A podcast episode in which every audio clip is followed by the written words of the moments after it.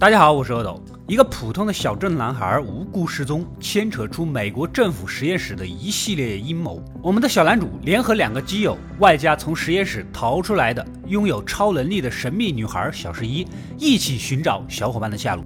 另一边，警察局长也一点点摸清了实验室的底细，而蛰伏于暗影中的怪物已经向小镇的其他人伸出了魔爪。本期我们继续来看《怪奇物语》的故事。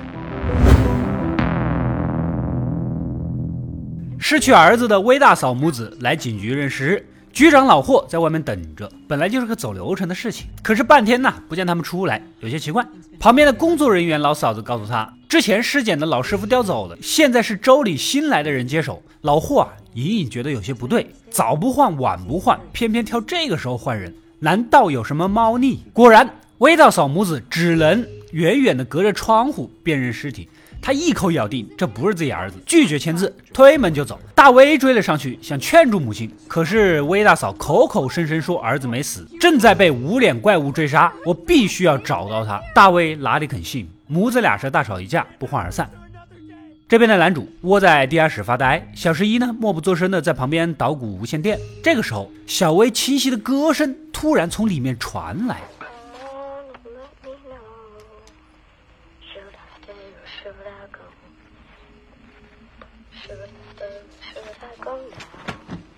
男主都懵了，凑过去一看，才知道是小十一发动了超能力。可他还没来得及问清楚，信号就中断了。难道说小薇真的没有死，而是真的藏在我们不知道的地方吗？赶紧把小胖啊、小黑呀都喊过来，把这个事儿又说了。他们将信将疑。男 主让小十一再露一手，可他拿着无线电调来调去啊，就是联系不上。几个人一合计，估计是信号不够强。准备溜到学校去用老师的无线电台啊！为了隐瞒小十一的身份，特意给他化妆打扮，戴上假发，恢复了小女孩该有的样子，赶紧出发。刚到学校就被老师喊去参加小薇的悼念会。平时经常欺负自己的两个小校霸啊，在旁边是嘻嘻哈哈侮辱小薇。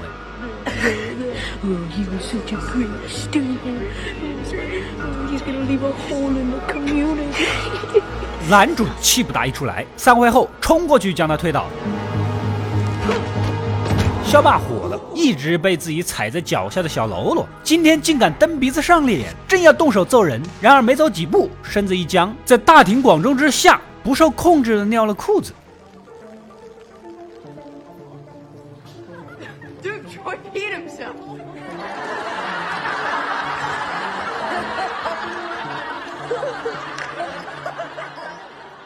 这当然是小十一在背后用了超能力帮忙了。实验室这边，由于一时半会儿逮不住小十一，只能先想办法处理怪物。选了一个不怕死的精英老哥，撕开墙壁上蠕动的肉块，走进深不见底的洞穴。过了好久，精英老哥也没有反应。博士尝试用无线电呼叫，却传来惊悚的呼吸声和恐惧的惨叫。赶紧下令救人，可安全锁只拉回了一团沾满血肉的道具。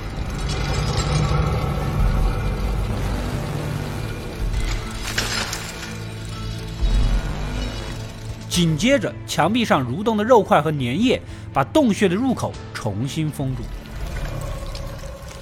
警长老霍找到以前尸检的老师傅了解情况，这才知道啊，小薇的尸体是他们周警察负责处理，自己手下的人根本就没有机会接触。他们的军人啊，还通过媒体发声，小薇失踪纯属意外事件，准备就此结案。老霍是立马起了疑心呐，紧接着又找到负责案子的周警，一顿暴打，逼问出了真相。果不其然，他也是奉命行事，目的是不让任何人靠近这具尸体，将事情直接盖棺定论。那么是受谁指使的呢？还没来得及问，猛一回头，发现自己被监视。刚想去追那个人，发动车子跑不见了。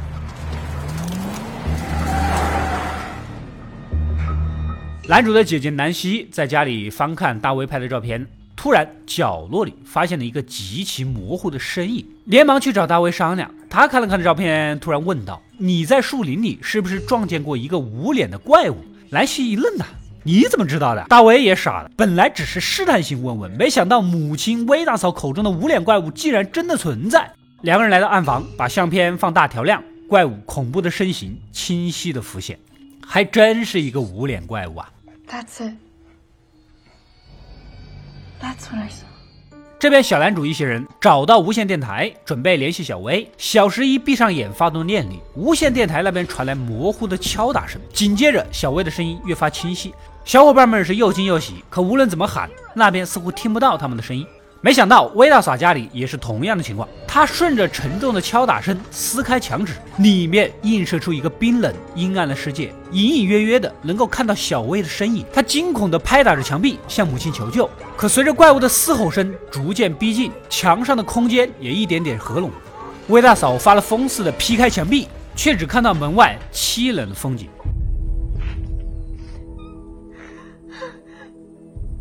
显然，另一个世界的入口。被切断了，男主这边也听到了小薇的呼救声。突然，一团火花闪过，无线电台瞬间报废。小十一也是过度使用超能力，大流鼻血，近乎虚脱啊，只能护着他先离开。几个人又聚到地下室商量，听小薇话里的意思，她好像躲在家里。小十一呢，也确实带他们找过，可是不见人影。男主灵机一动，会不会小薇真的躲在家里，只是我们看不见呢？也许是小镇的另一个次元呢？没想到。小胖还真有这方面的知识储备。翻看资料，上面记载着现实世界的导引称之为逆世界，这是一个黑暗、腐朽、遍地怪物的异次元。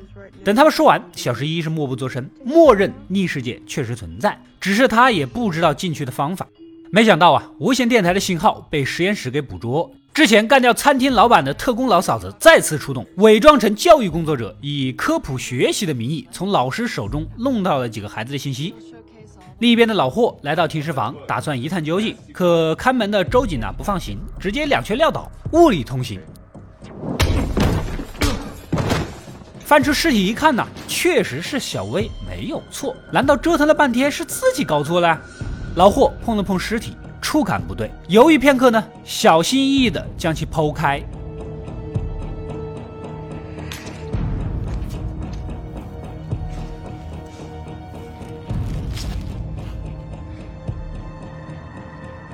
里面竟然是一团棉花，这明显是实验室在背后隐藏真相啊！立马掉头回去，剪开防护网，摸黑溜进实验室，锤了两个守卫，抢下门禁卡，来到封锁的区域呢。但是这里太过复杂，直接迷路了。走着走着，突然撞见了被腐肉粘液爬满的洞穴，正要上前查看，突然被几个实验室警卫给前后包夹，一针麻醉剂下去，昏迷不醒。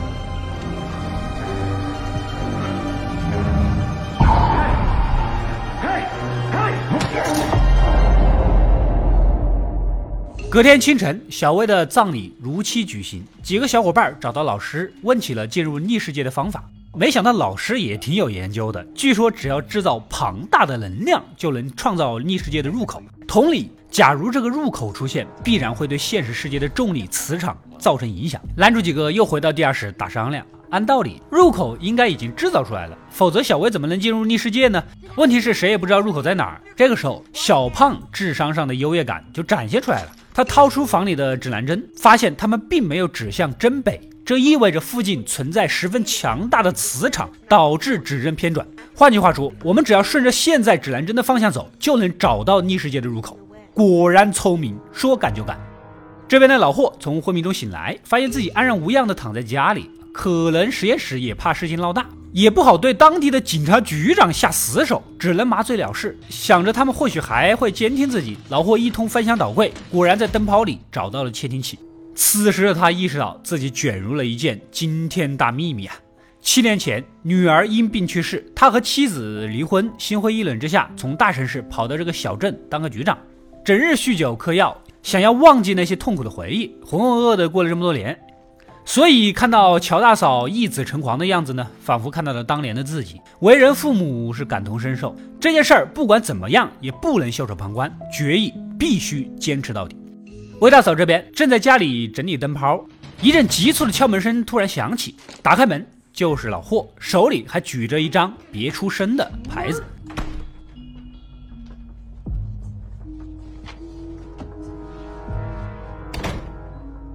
进屋以后，翻来倒去，把所有可能藏着窃听设备的东西全部卸下，这才把实情一一交代啊。那个尸体是假的，你儿子没有死，这一切啊，可能都是实验室在背后捣鬼。紧接着又说起自己在实验室发现了一间儿童房，里面还有一张简陋的涂鸦，你看是不是小薇画的？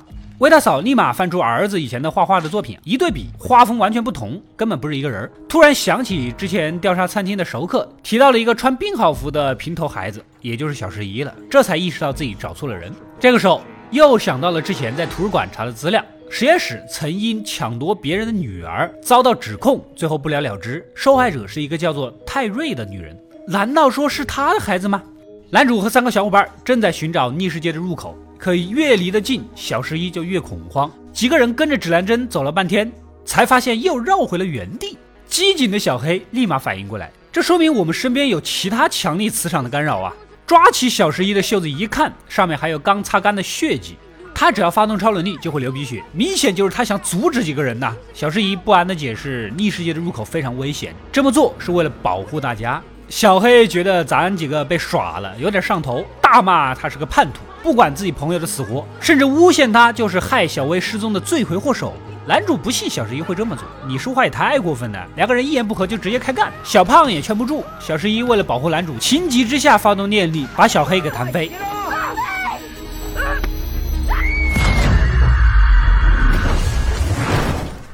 这下男主就急了，路痴，你搞过头了呀！幸好小黑没受什么大伤，不一会儿呢就醒了。想着要是再跟这个超能力疯子在一起，小命是不保啊！抛下众人，独自离去。等男主回头，发现小十一也伤心的跑不见了。友谊的小船是说翻就翻呐。大威和男主姐姐兰溪这边也在商量，根据小薇闺蜜失踪的位置，大致推断出怪物的活动范围。想着就算是把这个事儿说出去，也没人信。既然一个想救闺蜜，一个想救弟弟，咱俩组个队，把怪物给收拾了。两人一拍即合啊！回去准备些枪支弹药啊，就要出发。在小树林里晃了一圈，不知不觉就到了晚上。这个时候，兰溪听到轻微的呻吟，循声而去，是一头受伤的野鹿。突然，一股无形的力量将其拽走，赶紧去追，发现血迹一直延伸到某个树洞。等兰溪回头，大为却不在了身边，两人走散了。他也是头铁呀。单枪匹马杀进树洞，里面散布着腐臭的气息，到处是冰冷的粘液。等他钻出树洞，仿佛身处另一个世界。这个时候，闪烁的灯光突然照见一个正在进食的恐怖怪物。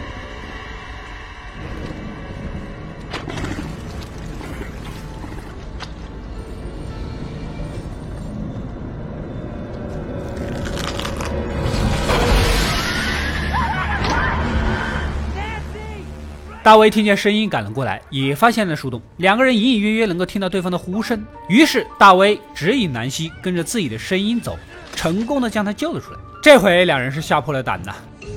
隔天一早，分析起怪物的习性，它类似于昼伏夜出的捕食者，似乎对血腥格外敏感。兰希的闺蜜就是在派对上划伤了手，才会被他逮住。或许我们可以利用怪物的习性设置陷阱来对付他。这边的男主其实早对小十一有点意思，整晚的不见人是急得六神无主。小胖智商上的优越再次展现，头头是道的分析起来。要我说啊，你们三个都有点毛病。小黑嘴贱，你先动手。小十一拉偏架，就属我最理智了。一顿分析下来，提出规划：咱们先找小黑和好，再去找小十一，最后想办法救出小薇。来到小黑家讲和，他同意了，不过有个条件，不管小十一直接去救人，但那是不可能的，毕竟他才是输出位啊。咱们几个够个屁啊！反正谈不懂，干脆又散伙。男主和小胖只能转头去找小十一。那边的小黑呢，独自带着指南针去找小薇。小十一在树林里晃了一晚上，肚子饿了，跑到镇上的超市，利用超能力抢了点吃的。没走多远，在实验室的记忆一点一点的浮现。从那记事起，以布伦纳博士为首的研究员一直用各种非人道的方法培养他的超能力，目的是用来窃听苏联的机密。如此一般，折腾了很久，等时机成熟，博士利用气域来放大小十一的力量，也就是把他关在完全密封的水缸，利用幽闭恐惧对其进行刺激，将他的意识或精神无限放大，进入苏联高层所在的意识空间。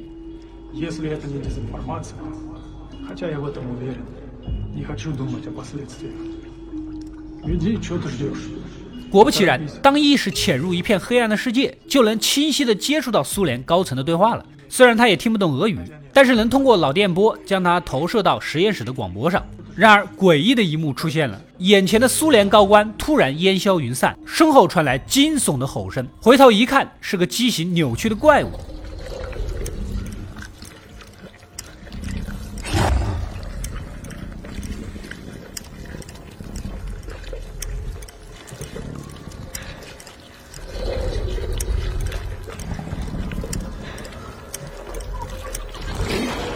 瞬间从黑暗世界惊醒，疯狂的拍打水缸，不停的求救。也就是这次实验，无意间打开了逆世界的大门。实验暂时中断，博士也因此发现了逆世界与怪物，决定改变研究方向，让小十一和怪物接触，妄图将他的力量改造成武器。没办法呀，小十一只能再次庆遇进入逆世界。没想到这个恐怖的怪物竟然要袭击他，他当然是受到了强烈的惊吓呀，精神极度紧张，导致脑电波起伏不定，竟然在实验室的墙壁上撕开了一道裂缝，也就是之前出现的沾满粘液与腐肉的洞穴，而这也是通往逆世界的入口。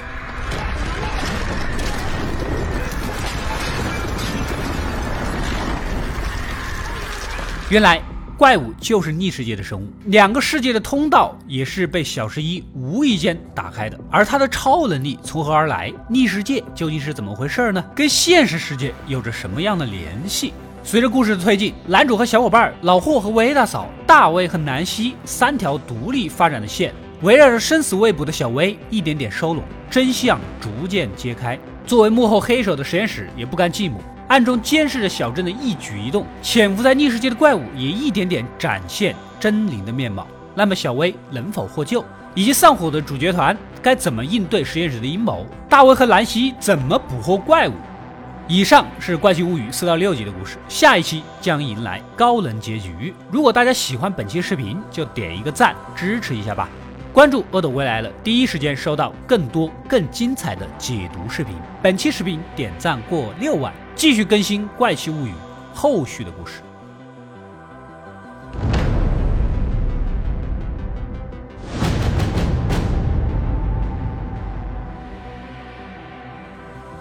我是阿斗，一个让你沉迷于故事的讲述者，浓缩电影精华，又不失它本来的魅力。扫描二维码，添加我的微信号，除了能第一时间收到推送，更有独家解读的视频等待你的发掘。扫描它，然后带走我。